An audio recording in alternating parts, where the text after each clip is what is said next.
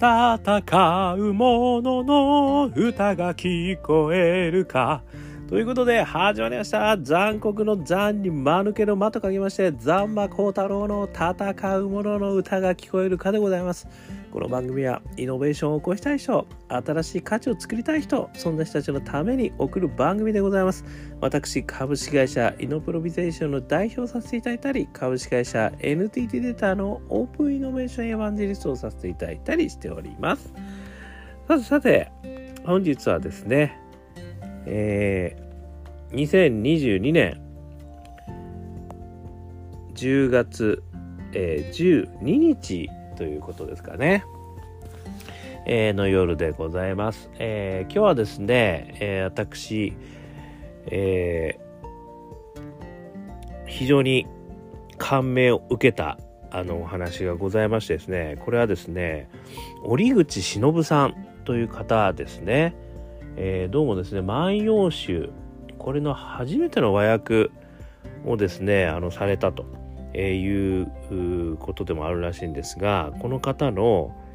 えー、古代研究というですね本がございましてこちらの方からですねあの歌の起源そして文学の起源、まあ、日本のですねこういったところをですねあの説かれているお話を伺いましてこれなんてすごいことなんだと。いや、日本における、日本人における歌、そして文学、これがなぜ、どう生まれたのかをですね、解きほぐしたという方なんですよね。で、それに対してですね、私は、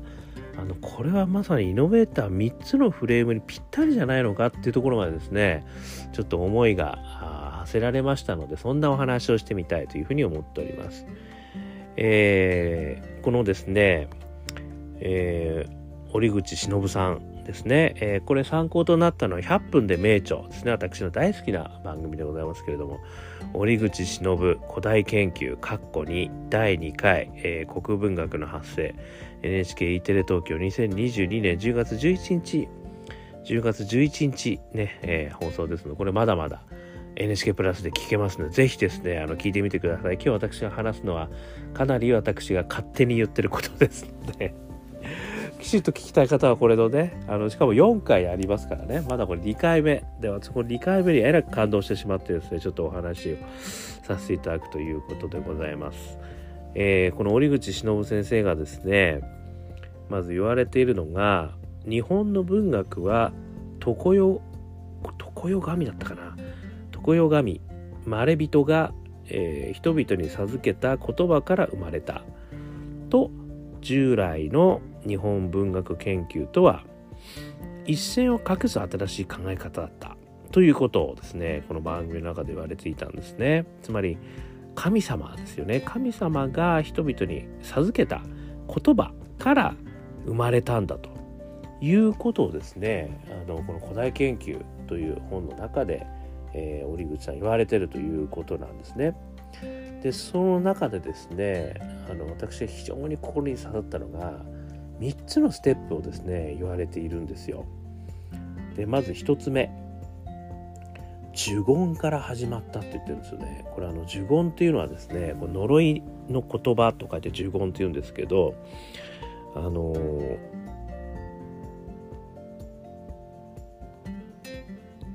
これはですね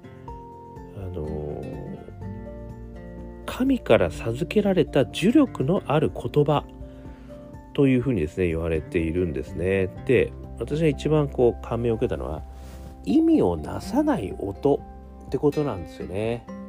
ですのでこの呪言の段階においてはですねある意味その言葉もあの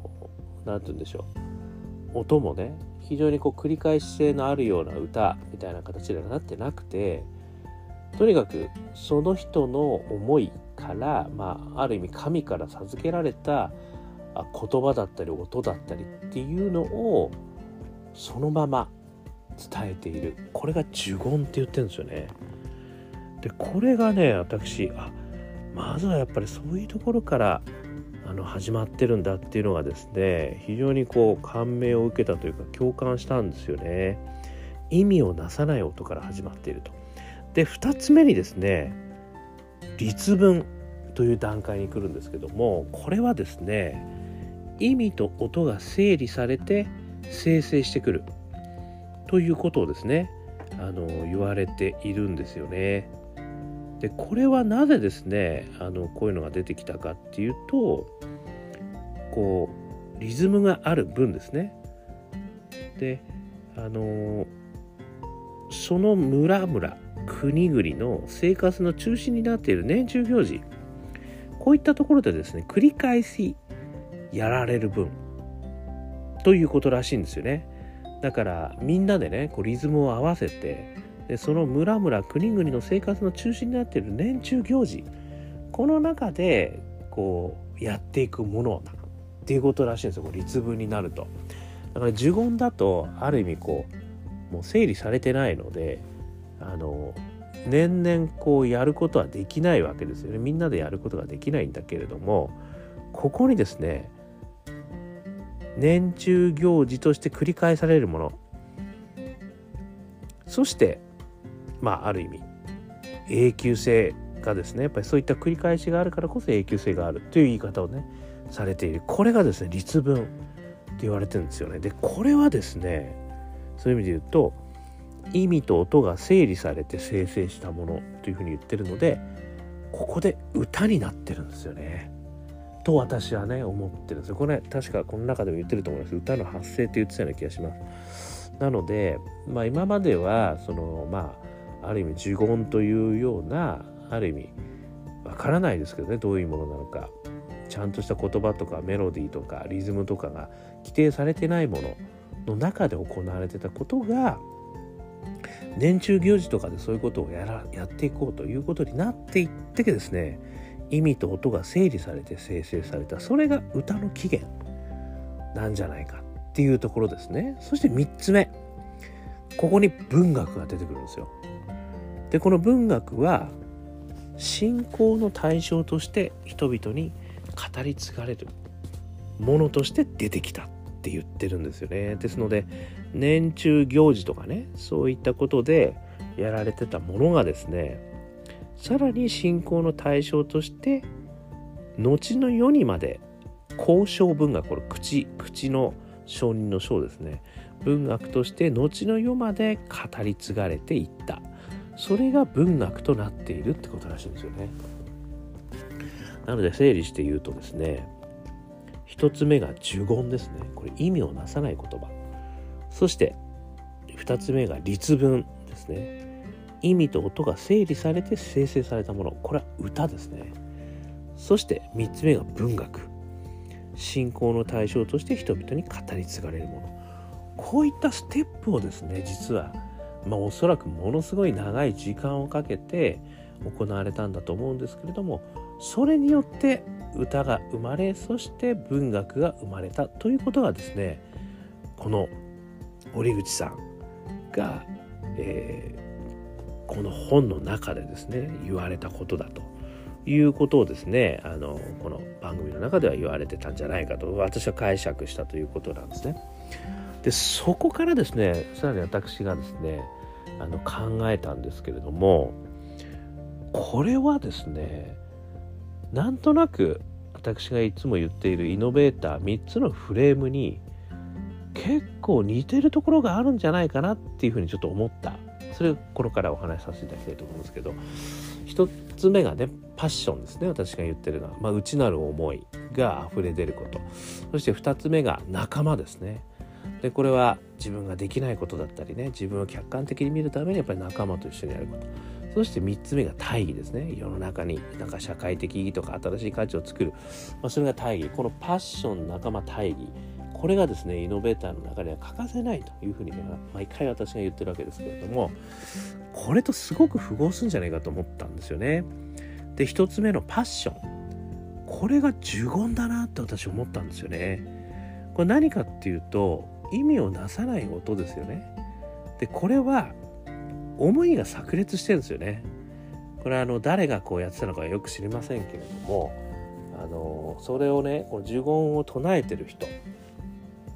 これは多分ですねもう、まあ、ある意味ね神からの言葉を話してるんだみたいな形でこうやられてたわけですからものすごい熱中ししかもこう集中しそして自らのパッションがもうそこに乗っかりまくった話なんじゃないかとだからこの最初の呪言はね思いが炸裂する言葉という意味でもう言葉もメロディーもリズム関係ない。そういう意味でもパッションの塊なんじゃないかと私は思ったわけですね。そして2つ目。仲間。これは律文になったということはですねここでリズムと言葉が生まれてでそれをこう年中行事でやっていくことになったっていう話なんですけどそれこそですね仲間に伝わるようにそういったものができたってことですよね。だから最初呪言で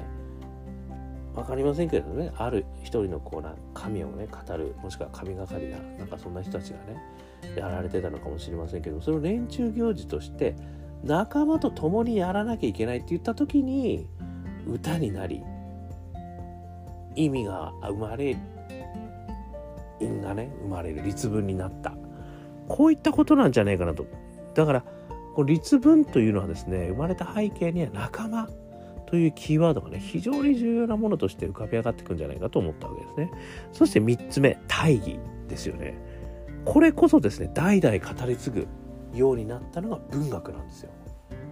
なのでもうあとはその年中行事で仲間と一緒にこうやるっていうことを超えてですねさらにもう書物ですよね。これで代々語り継いでいくんだと。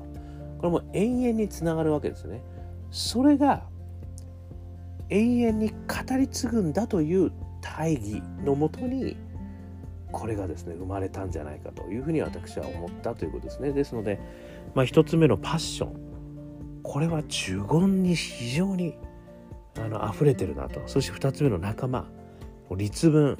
律文ができたのは仲間と共にやるという背景がある。そして大義文学ができたのは大義を実現するために文学として残していったんじゃないか。というふうに考えるとですねこれあら不思議。パッション仲間大義のフレームにバチコーンってこうバチコーイって感じきたっちゃったんですこれね。もう何言ってか分からなくなってますけど。ということなんですよね。というふうに思うとですねこれは実ははるか古の日本人の皆様の中のイノベーターの誰か、まあ、もしくはイノベーターはね複数人いるという、まあ、そういうのも代々代々こう語り継いでいくものですから日本人のイノベーターが試行錯誤をねしながらまあおそらく何人も何人もが試行錯誤しながらたどり着いた。そしてそれが呪言から律文という歌になりそして文学。に発展していったということなんじゃないかなって私は思ったんですよね。でそれを今の我々はね当たり前のように使ってるんですけども実はこれはめちゃくちゃすげえイノベーターもしくはイノベーティブなもしくはイノベーションとして生まれてきたものなんだという認識はねあんまり持ってないんじゃないかなと私は勝手に思ったと。で私はこれ振り返ってみるとものすごいイノベーションなんじゃないのと実は。それはもう我々が当たり前として使ってるから全く意識はしてないけれどももしかしたら生まれてなかったかもしれない。こう何人かのもしくはね歴史をたどったイノベーターの皆様がいたからこそ歌が生まれ文学が生まれてるのかもしれないというところまでですね私は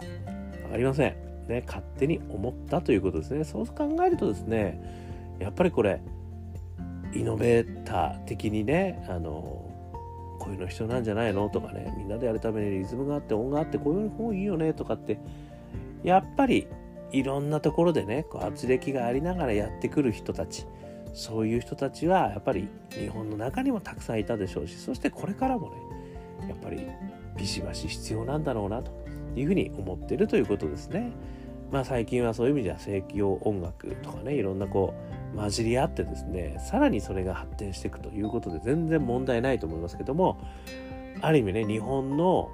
生まれた原点のところも思い馳せながらそういうものをねこう新たにしていくっていうのもすごく素敵なんじゃねえかなっていうふうに思ったということですね。で私もですねあのアカペラを歌う端くれとしてはですね実はこの歌に関してはですね非常にあの思うところがあります。前に何回かお話ししたことがあるかもしれませんけれどもやっぱこの歌というですねこの音ですよね、まあ、音楽という音抑揚。こういったものはですねやっぱりすごい感情を揺さぶるんですよね。そしてアカペラという形でですねこの仲間とあの楽器を使わずにですね音の気持ちいい、えー、音程音量抑揚こういったものをこう合わせていく時にですねそれがバチコーンっていうふうにこうあった時にですねものすごい鳥肌のようなものを立ててですね感動が生まれるんですよね。それはそれは一言で言うとあの本当に大げさなんですけど孤独じゃないっていうことをですね私感じるんですよ。で私が普段孤独だからお前はねそういうことを感じてるんじゃないかっていうね一人ツッコミが生まれるわけですけれどもそこにはね仲間というねあの所詮人間は孤独な魂であると死ぬ時は一人であるみたいな、言い方もされますけども歌った時にハモった絶妙感もしくはねこれ観客の人と一体になるってこともあるんですよ。これ、ね、コールレスポンっていうっていうのはね私はよくやるんですけどこれもねあとはね観客の皆様と一緒に歌うとかっていうこともやるんですけどこれもね鳥肌立つことあるんですよね。何かこうみんなの気持ちが一つになったような気持ちがするんですよ。これはねまさにこの呪言から律文？もしくは呪言なのかなって気がするんですよね。で私歌う時にですねあの実はもう音程も言葉もめちゃくちゃな感じで歌いたくなることがあるんですよ。そしてそれを歌ってしまうんですよね。それがね結構私はすごいあの大好きで結構わけのわからないこう感じでねあの歌ってたりするんですけどそれはね私本当にあの自分の内部からこう湧き出てくる感情がそうさせてるというふうに思うんですよね。でそこに言葉とか抑揚およびリズムをみんなと合わせて歌った時の感動もあるんですね先ほどお話した通り。ところがそこから全く外れてですね自分のパッションだけをこう乗っけて言葉もリズムもめちゃくちゃで歌うでもそれがすごい感情が乗ったそこで何かと何かこう分からないけれども宇宙の神秘的なエネルギーとつながった的なもうめちゃくちゃスピリチュアルなねちょっとところであの恐縮なんですけどなんかねそんな気がすることもあるんですよね。これはね私本当一番最初のこの呪言的な気持ちもねちょっとわかるんですよね。ということであのこれはもう単なる私の個人的見解でございましたけれども非常にですねあのこの折口忍先生の、えー、お話はですね共感いたしましたとともにですねそうか日本人はねやっぱりこういったものを発明してるんだなとでそれにね我々もあのやっぱりこう乗っかってさらに発展させたいしさらにはね同じようなものを何か作るということもできるんだという勇気をですね、えー、いただいたというお話をさせていただきました。よかったらですね、えー、アンカー .fm 毎日話してますんで登録してみてください。えー、それから Facebook、LinkedIn いろいろ SNS もやってますんでよかったら、えー、こちらもお便りじゃないですねあのコメントいただけたら嬉しいです。そして我がアカペラグループ香港ラッキーズまさにこの音楽ね歌やってますんで元気が出る歌やってますので中年不思議国と、えー、検索していただくとストリーミングサイト出てきますんでよかったら聞いてみてくださいそして一人からでもイノベーションはできる。オープンイノベーション21の秘密。こういった書籍も書いてますんでよかったら読んでみてください。電子書籍リアルの書籍すごくすっぺらい本ですけども。中身はこういう声でございます。1時間か2時間ぐらいで読めちゃう。えー、ということでね、えー、今日も聞いていただきましてどうもありがとうございました。それでは皆様頑張りましょう。また明日。